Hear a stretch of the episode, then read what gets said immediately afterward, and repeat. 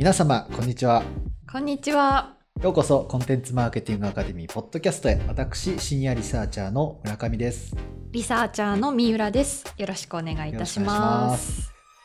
えーこの番組ではコンテンツマーケティングに関心をお持ちの方現在業務でさ携わっている方などへ向けてコンテンツマーケティング関連の情報や実践ノウハウなどをお伝えしていきます私たちコンテンツマーケティングアカデミーはマーケティング戦略立案実行やコンテンツ企画制作に関わる人たちのためのコミュニティです実践的なノウハウや事例の共有を通じてより良いマーケティングの実現を目指しております。えー皆様の応援ご協力によって成り立っております。はい。ということで、ありがとうございます。はいえー第1回目ですねえーポッドキャストということで始めていきたいと思います。はい。最近、三浦さんはどんな生活を？送られてますか？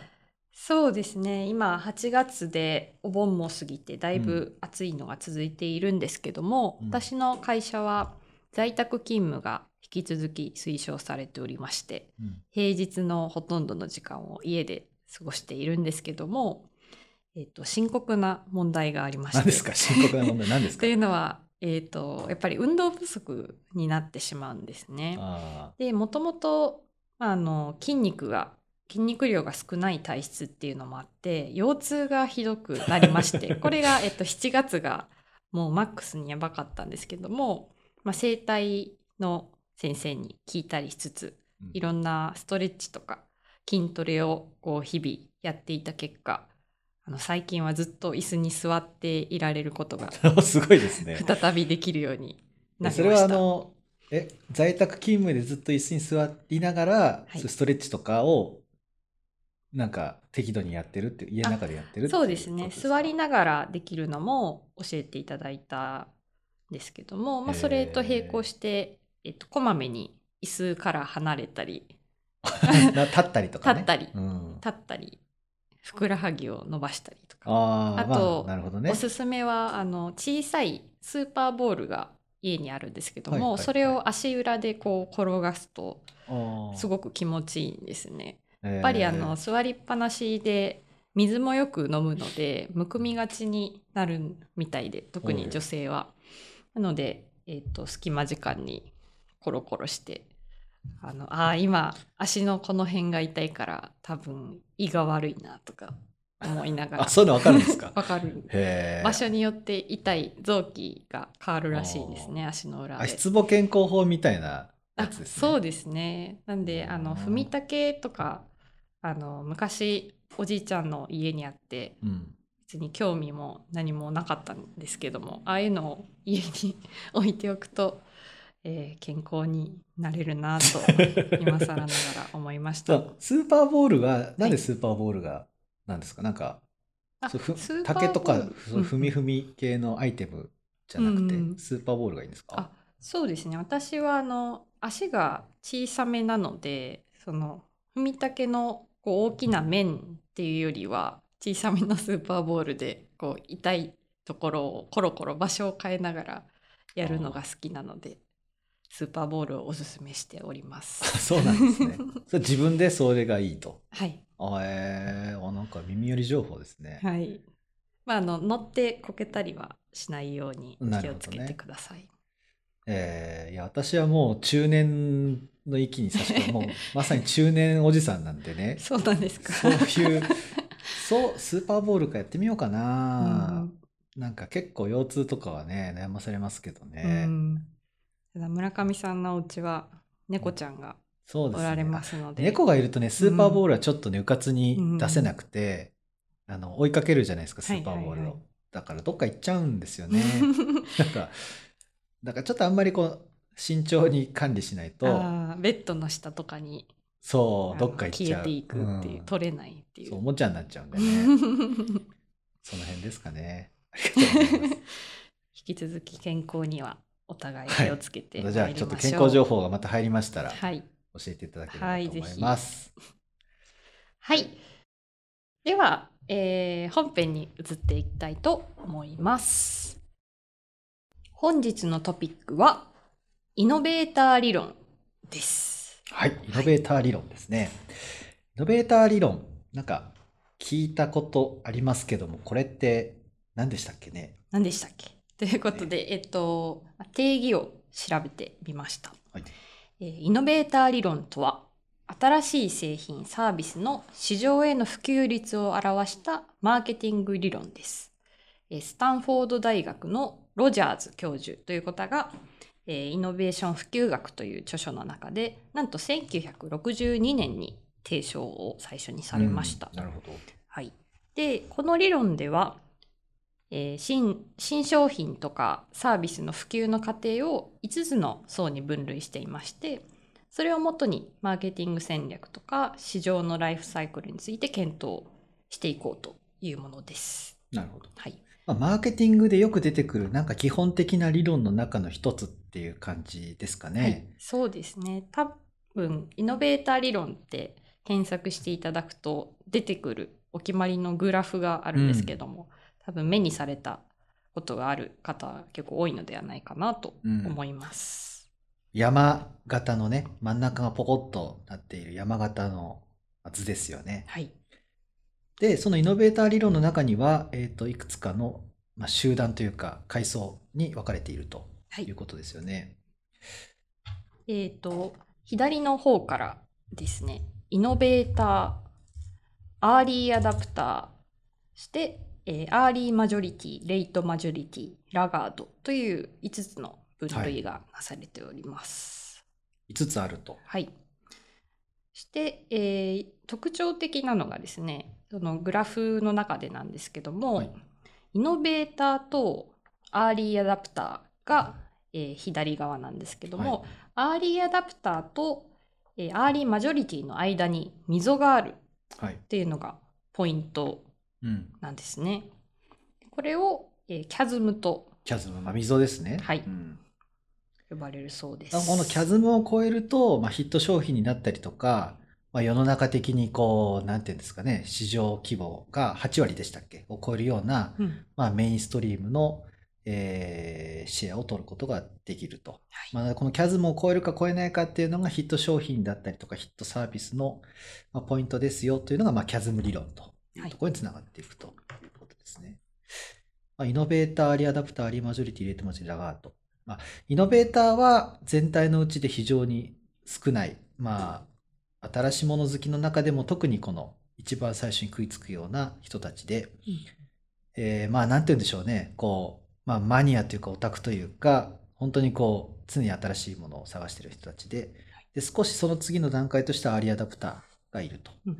で、 early adopter は、まあ、それも数としては少ない。全体の13.5%くらいとうん言われてるんですかね。はい。ただこの人たちがその商品とかサービスの良いところを理解して、かつこう、その後ろに続く人たちに、えーこんな面白さがあるよみたいなのをこう発信していったりとかして、えーするような人たちという感じですかね。そういう理解でいいんでしょうかね。はい。で、 early adopter の方は情報収集もおそらくすごく頻繁にされている方かなと思いまして、だからこそ新しいことだったりとか、そのメリットに気づきやすいということではないかなと思います。なるほどねなんかね、 early adopter の話はいろんなところでね、 early adopter 大事だよって聞くんですけど、うんうんうん。なんか具体的にイメージするのがね、なかなかこうピンとこなかったりはするんですけど、うん。まあなんですか、すね。新しいもの好きで、うん。その、かつ、まあその、なんていうんでしょう、その商品とかサービスのいい面を、うん。まあ、試行錯誤しながら発見したりとかもして、うん。かつまあ、ちょっとこう人々に伝えるようなこともするという。うんいわゆるこう、今風というか、SNS のインフルエンサーみたいな人たちをイメージすればいいんですかね。なるほど、そうですね。私も最近とツイッターでフォローしてる、元化粧品の店頭にで勤務していた方のアカウントがあるんですけども、はその方がこう自分の実際肌に塗ったりして化粧品を試してで意外とじょない情報だなと思うのがこのメーカーのこの色とこのメーカーのこの色は似てるけどもこういうとこが違うみたいな比較をしていたりしてそれがすごく参考になったりします。あ実際だから商品をトトライアルしてレビューするみたいな、まうんあ、そういうインフルエンサーの人はまさにこうアーリーアダプターっていうところですよね。そうですね。で、もともとあの化粧品の情報をよく発信されている方なので、あこの人のアカウントは信頼できるっていううん気持ちがベースにあるので私も定期的に見てしまいますね。まあね、そうですよね。代わりにいろんなものをチャレンジしてね、教えてくれるわけですからうんね。だからこれ content marketing で言うと、はいまあそのコンテンツを中心として、まあ誰にどんなタイミングでどうやって、えー伝えるか。まあ、それによってこう購買につなげていこうという content marketing の発想でいくと、はい。まあ、まさに early adopter というかそういうインフルエンサーの人たちは、まあ、コンテンツマーケティングにとっても重要なあー人たちでもあるし、うん。 early adopter を狙ったようなコンテンツっていうのは必要になってくるということになるんですかね。そうですね。ペルソナを作る時にですけども私もよく友人の中で新しいものをよく試す人を頭に思い浮かべながら、えーペルソナを作ったりしますね。なるほどね。まあ、理想の顧客像うんイコールペルソナを考えるときに、まあ、アーリーアダプターみたいな人たちを想像すると確かに作りやすそうではありますよね。そうですね。まあ、その新しいものが好きでうん積極的に試したいと思っていて、うんでその使った商品とかサービスを友達に口コミしたりしてくれるような、まあうんアクティブなうん消費者、まあ、バイヤーペルソナとしてはなんか、あイメージしやすいですよね。そうですね。いつもカスタマージャーニーマップを作るときに思うんですけども、カスタマージャーニーマップで扱うペルソナって、いわゆるその買ってほしい商品とかサービスのいい顧客、うん優等生な顧客像を作っていくと思うんですけども、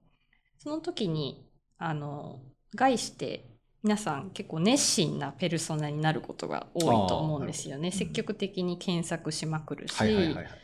えーと商品とかメーカーの目星をつけてうん。めちゃくちゃ比較するみたいな、うん。そういう意味ですごくイメージが合うなと思いますね。なるほどね。うん。まあ結構ジャーニーマップを作るときってあの都合のいい顧客像っていうのをどうしても書 書きがちで、うん。すごい調べてなんかねあの競合他社よりも自分たちのいいところを積極的に見つけてくれるみたいな buyer persona うん。を描きがちなんですけども、うんまあ、そういう journey を描きがちなんですけども、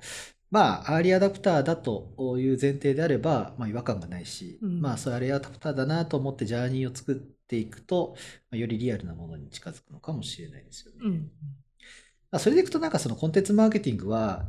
えーっと、いきなりこう majority の人たち、えーはい。大衆というか、世の中を占めるような、一番ボリュームの多いマジョリティの人たちに向けて、うん。コンテンツマーケティングのコンテンツを発信していくよりも、まずアーリーアダプターのような、うん。こう、なんていうんですか、面白いものにこう、関心を持って、これ面白いよって広めてくれる人とか、口コミしてくれる人とか、その良さを気づいてくれるような人たちに向けてコンテンツを発信していく方というのは、なんかコンテンツマーケティング的にも、まあ、美しいというか面白いというか、うんそんな感じはしますかね。そうですね。やっぱり content marketing が合う相性がいい商材商材っていうのはちょっと変わっていたりとか、うんニッチだったりとか新しすぎるとかそういうものが多いと思うんでやっぱり early adopter っていうのが相性がいいのかなと思いまあますね。ね、 early adopter、どのジャンルの early adopter かってなりますけども、うん。まあ、 early adopter って人たちが世の中に存在はしているらしいんですが、まあね、そのファッションの分野での early adopter とか、うん。ね、なんて言うんでしょう、そのグルメの分野での early adopter とか、うんうん。全然違う分野でのね、えーと、B2B の精密機器のそういうことに詳しい early adopter とか、まあ、いろんな early adopter がいると思うので、うんどういった層、どういった early adopter かっていうのを絞った上で、えーコンテンツを発信していくっていうのはいいですよね。まあ、一方で、なんかその広告、マス広告、まあ、例えばテレビとかで、なるべく多くの人たちに同じメッセージを、えー頻度高く伝えたいっていう時には、まあ、まさにやっぱりマジョリティを狙うっていうのは基本になってくると思うので、うん。まあ、そういう意味でもコンテンツマーケティングで、えーとユーザーの興味関心とかペルソナとかクラスターに別に出し分けていくって考えると、まあ、アーリーアダプターを狙ったコンテンツっていうのは、まあ、非常にこう考えやすいし戦略も立てやすいコンテンツマーケティングとしての他の広告とかとね違いというか戦略としても立てやすいのかなと。ただこうあまりこうマニアックになりすぎちゃうとねなんか、うんうんアーリーアダプターとは言われても、その人たちもしらけてしまうみたいな、ちょっとこう、ピンポイントすぎやしませんかねみたいにならないように気をつけないといけないかもしれないですね。その辺のバランスが必要かもですね。そうですね。とアーリーアダプターの方はその、あえーマジョリティ以降の人たちにその商品とかサービスの良さを伝えていただく自然にファンになって発信してもらうっていう役割もあるので、まあ、程よく 変わり者すぎず共感してもらって、うん、えー、この商品サービス広めたいって思ってもらえるようなコンテンツ作りっていう視点は必要ですね。なるほどね。ちょっとね、いつもこのね、あの、イノベーター理論とかキャズムとかの話になって、なんとなくいつもね、思い出す話があるんですけど、はい、あの、すごいしょうもない話なんですけど、あのウニっているじゃないですか。海に住んでるウニ。あ、ウニ。トゲトゲのね、黒いやつ。はい、あれ、はい、ウニを食べるって、最初に食べた人すごくないですか、あ、それはそうですね。だからウニを。なんで食べようと思ったのか。そう、まあ、よっぽど食べるもんなかったのか、いやすげえトゲトゲだし、なんか食べようと思わないじゃないですか。ちょっとグロテスクだしね。そうですね。食べようと思った人の中でも何人か死んでるんじゃないかっていう。まあ、トゲを食べることはないと思うけど、まあ、お腹壊してるわからないですよね。そう。どこが食べられるあれをね、うん、食べたやつすげえイノベーターだなって思うのと、確かあれをうまいぞこれみんなで食おうぞって広めたアーリーアダプターはもうすごいなと思って。すごいですね。思うとハードルが高いですね。食べようと思ってそれを美味しいと思ってさらにみんなに知らせたいって思うっていう。まあ全然別にウニ業界がさ 人間にマーケティングしたわけじゃないからさマーケティングじゃないんだけどなんかそのああいう発見して広める力って人間にはあるんだな、うん、まあ特別食事だからってなるかもしれないけどなんかその人間そもそも備わってる面白いものを見つけたいっていうのと、うんうん、なんかそれを広めたいいいものを伝えたいっていうのは、なんかもともと人間に備わってる能力のような気はして、うんうんうん、なんかそれをいつもねこのキャズムの話を聞くと思うんですよね。あなるほど。ウニってやっぱ広めたいぐらいうまかったから 広めたのかな。やっぱウニみたいな美味しいなんか誰も好きそうなコンテンツが必要なのかなとかね。なんかそういうちょっと外れちゃいますけどね。思ったりします、ね、でもすごい納得したのがその初めて生まれて初めてウニを見た時に、人の反応ってやっぱり人によって全然変わってしまうと思うんですよ。うん、なんだこれ面白そうって思う人と、うん、うわ気持ち悪いもう見たくないって思う人がいてでも一定数面白いと思って興味を持つ人がいるわけでそれがそのイノベーター理論の中で一定のパーセントですね、えー、と数字で言うと2.5%と言われてますけど一定数のイノベーターの人が存在はするっていうのの根拠といいますか感触がなんとなく分かりましたね。まあねいきなりみんなウニ食べ始めないもんね。でもゼロじゃないんですゼロね。いるんですよね。どこかにいるんですよね。不思議ですよね。まだホヤとかの方がね、グロテスクだけど食べられそうな柔らかいからさ。ああ、殻が、トゲがないですもんね。しじみとかの方がなんかさ、なんかわかんないけどさ。ちっちゃいし、大丈夫かなみたいな。はい。ちょっと取り留めもない感じ。まあでも、今日は、えっ、ー、と、 early adopter と chasm の話ですね。はい、えー、についてちょっと触れてみました。はい。はい、ちなみに三浦さん、あの、私、自分自身って early adopter だと思いますか？えーとですね、正直、アーリーアダプターの後半、うん、あるいはアーリーマジョリティだと思っていて、ですね、っていうのは、私、ツイッターが大好きで、まあ、眺める専門なんですけども、はい、こう情報は入ってくるんですね。新しい新製品だとか、うん、特にその在宅勤務をする企業が増えた時にこうまあ、オンライン飲み会とか流行ったじゃないですか、はいはいはい、それでオンラインに付随するサービスが次々出てきたんですけどあの眺めているだけというかあそういうのできたんだな。でもこう試してみるまではいかない。でもあのどこかでそれを試してみて盛り上がっているコミュニティがあることも知っているみたいな、うん、なんですけども一旦流し見するみたいな、うん、でちょっと一周回ってあの人気が出てきたなっていう時にあじゃあやってみようかな みたいな風になるタイプなのでまあアーリーアダプターでありたいっていう願望がどこかにあって見栄を張ってしまったかもしれないんですけどもまあアーリーアダプターまさになんかキャズムのどっちにつくかみたいなところにいる人材だと 思っています。なるほどね。だからその、情報は知ってるんですよね。はい、あるなみたいな。うんうん面白いそうだなみたいなただまあそれをや考買ったりやったりするほどではない。うんだそれは何ですか？友達とか、それともなんかインフルエンサーみたいな人たちがいいよ。ぜひ始めるなら今みたいなことで、うんうんそれは積み重なってやるかみたいなことですか？そうですね絶対的なその見る情報が増えてくるっていうのもありますしその新しいものがリリースされてからしばらく経つとその具体的なレビューとかが増えてくるんですね。ね。そのちゃんと公式ウェブサイトに行って調べなくても、うん。あこういうとこが良かったこういうとこがいまいちだったっていうのをこう1ツイートでまとめてくれる人とかが出てくるのでそれでこうだんだん情報を得ていって、あそれなら公式ウェブサイト見てみるかみたいな感じになまあっています。初期ロットはつかみたくないっていうのは 誰にでもありますよね。そうですね。ガジェットとかでもね出たばっかりのちょっとあまりにも斬新すぎる製品とかだとちょっとなんか不具合あるんじゃねえかなとかね。そうですね。まあそういうのは確かにサービスとかもねうんうんなんかね入ってみたら違うってならない、うんやったらやだなみたいな。うん、価格帯にもよりますかね。さっきの話だとそのガジェット系に普段から10万単位でお金を使っている方は、あのあ全然いけるじゃんと思ってパッと買われたりするかもしれないんですけども普段あんまりガジェットに詳しくない身としては面白そうだけどちょっとあのいきなりは手が出ないなっていうことがあったりしますね。なんで得意分野とそうでない分野っていうのもあるなと思います。まあそれでいくと自覚的にアーリーアダプターをやるかどうかっていうのも結構ポイントになりますけどまあこれ逆の企業側というよりは個人のね、うん発想ですけどまあ自分がアーリーアダプターだと自覚してるかどうかっていうのは、まあ、SNS とかで発信するようなことを考えると結構重要かもしれないですね。つまりその新しいもの好きで物欲がすごくてとりあえずいいなと思ったら買っちゃうみたいなうんうん。人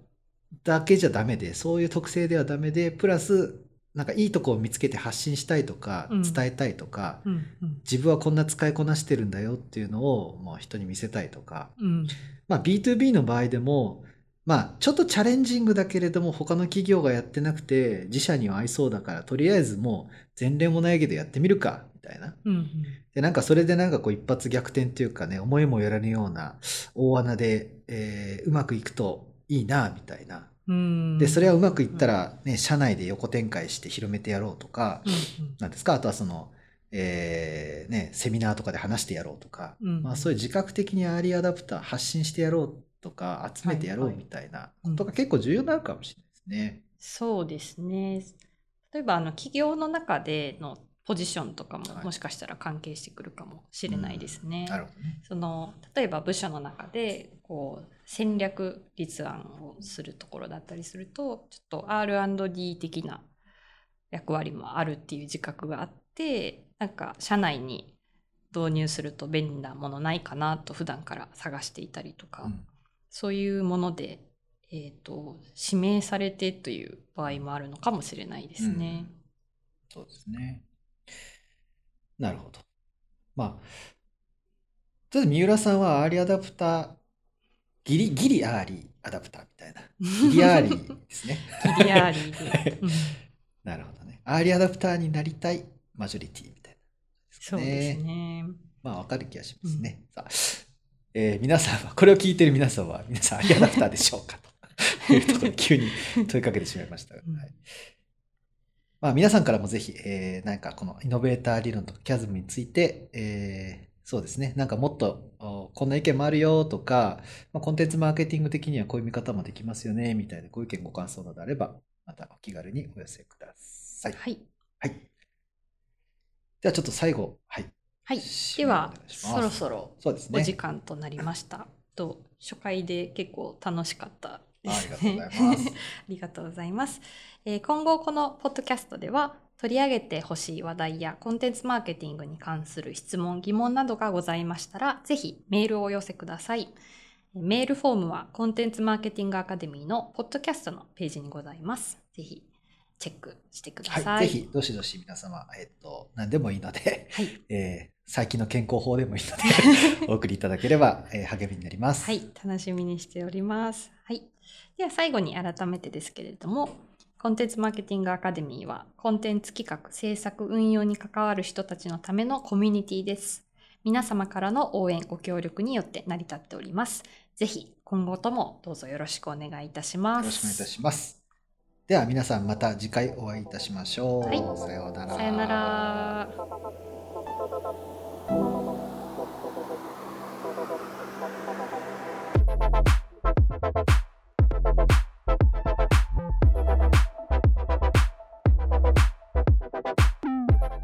日のまとめラップアップコーナー。イノベーター理論とは新しい製品サービスの市場への普及率を表したマーケティング理論である。製品サービスに接する順番にイノベーターアーリーアダプターアーリーマジョリティレイトマジョリティラガードの5つに分類される。アーリーアダプターとアーリーマジョリティの間にあるキャズム溝を越えて普及するとシェアを大きく伸ばす可能性が高まる。ウニを最初に食べた人は偉い。コンテンツマーケティングにイノベーター理論を応用してアーリーアダプターに注目すると発見があるかも。在宅勤務の方もオフィスに出勤している方も休憩時間の足裏スーパーボールエクササイズおすすめです。それでは私もこれからエクササイズに戻ります。